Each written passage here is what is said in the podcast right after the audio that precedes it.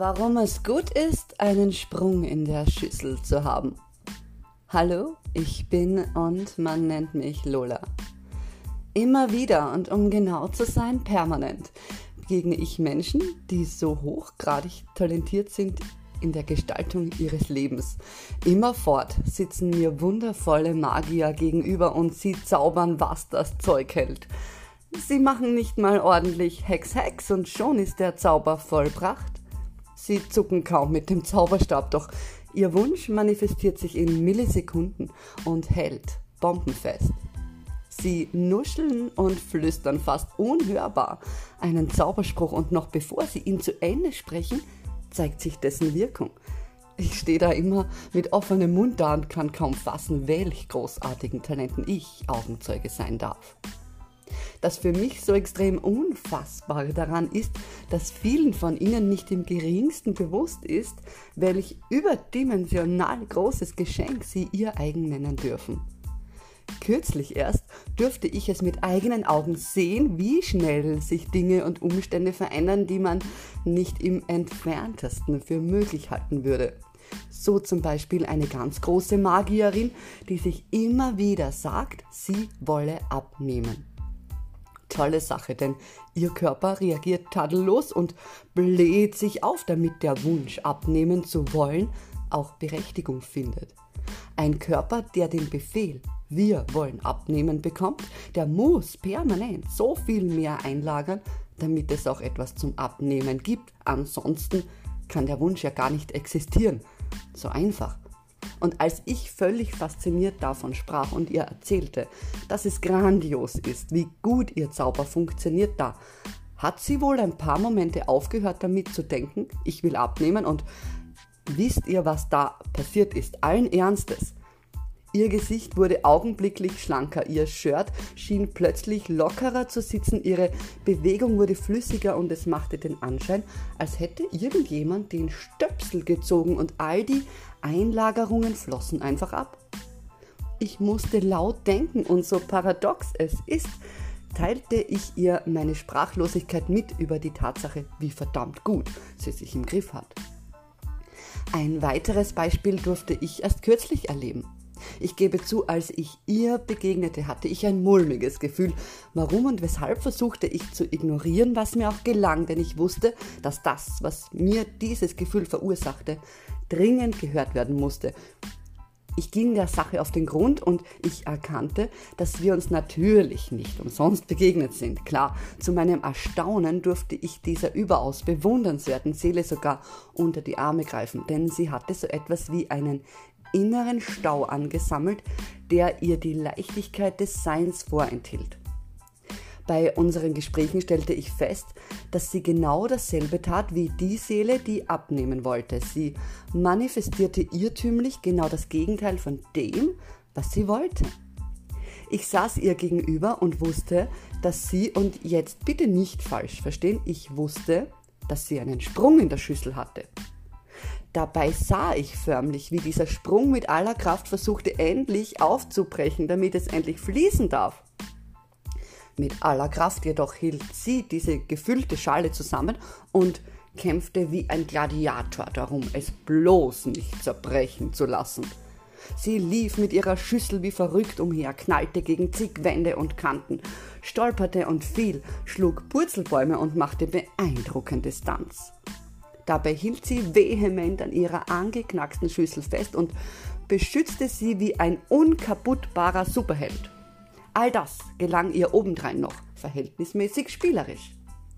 Sie hatte in ihrer Schüssel so viele Lebensumstände gesammelt, die ihr zwar nicht gefielen, doch aus irgendeinem verrückten Grund dachte sie, sie müsse diese weiterhin beschützen, damit es besser werden kann. Ich saß ihr lange gegenüber und konnte kaum glauben, dass ihr dieses Getropfe, das da bereits durch den Sprung in der Schüssel austrat, ihr nicht schon längst auf die Eier ging. Ich hörte ihr geduldig zu, bis sie selbst erkannte und den Wunsch äußerte, die Schnauze voll zu haben. Puh, das war eine Erleichterung. Gedanklich flüsterte ich ihrem Sprung in der Schüssel zu, dass er es bald geschafft hat. Der Schüsselbesitzer steht kurz davor, endlich loszulassen. Ein weiteres Treffen durfte dann endlich den Durchbruch bringen, denn wir marschierten gemeinsam an den Tatort und ließen passieren, was längst überfällig war.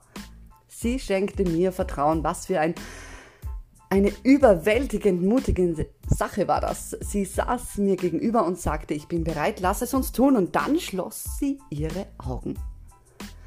Von nun an wusste ich, ich darf Zeuge sein und ich muss alles geben, um auf sie aufzupassen, während sie sich auf den Weg machte in ihr Innerstes. Kurz zur Aufklärung und zum allgemeinen Verständnis. Wir könnten sagen, ich durfte eine Hypnosesitzung mit ihr halten. Ich finde diese Bezeichnung jedoch nicht stimmig, insofern mir bewusst ist, dass Hypnose gern mit Manipulation oder Eingriff in Denkstrukturen gleichgesetzt wird. Außerdem wird so eine Hypnose ja tatsächlich angewendet, um uns gaga zu machen. Wir werden 24 Stunden am Tag, 7 Tage die Woche und 365 Tage im Jahr hypnotisiert.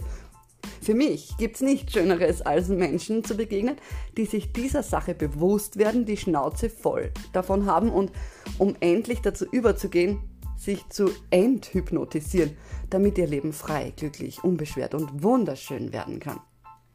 Diese eine Seele, sie war soweit, sie erkannte, sie fühlte, sie brachte den Mut auf, endlich sie selbst zu werden, um all die Schönheit, die schon so sehnsüchtig auf sie wartete, in Erscheinung zu bringen. Ich sehe mich also nicht als Hypnose irgendwas, sondern als Wegbegleiter, wenn es keine Orientierung gibt. Ich sehe mich als die eine Kraft, die der Vertrauen geschenkt wird, zu finden, was irgendwo verborgen liegt, verborgen liegt, ohne jeglichen Anhaltspunkt, wo das jetzt sein könnte.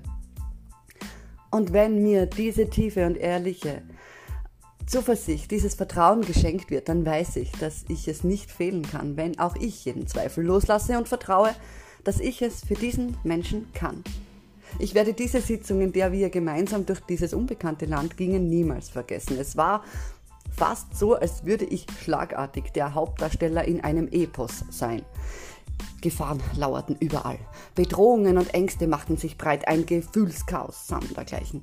Von himmelhoch jauchzend bis zu Tode betrübt, aber immer und immer, wenn das Vertrauen in seiner Vollkommenheit uns begleitet, dann werden wir fündig. Und auf dieser Reise fanden wir einen Staudamm. Er war riesengroß, mächtig und hatte so fette Mauern, dass man denken möchte, nicht alles Sprengstoff der Welt könnte diesen Mauern etwas anhaben. Und doch wussten wir, dass wir hier und jetzt die Macht besitzen, das Unmögliche zu vollbringen. Ich fühlte, wie ihr Puls stieg. Ich fühlte ihre Angst und ich fühlte ihren Zweifel. Und jetzt war es an mir, ihre Ängste und ihren Zweifel wie einen Schwamm aufzusaugen und auf mich zu lenken, damit sie ungehindert tun konnte, was längst fällig war, die Mauern niederreißen. Während also ich ihr den Rücken frei hielt, da machte sie plötzlich ein Donnerwetter und die Mauer wurde mit einem entsetzlich lauten Kracher instabil. Sie ließ den Staudamm in sich einbrechen. Die Mauern verschwanden unter den reißenden Wasserströmen und plötzlich fühlte sich alles leichter an. Es wurde still und ruhig und am Ende saßen wir beide am Ufer des Flusses und freuten uns darüber, wie schön es jetzt fließt.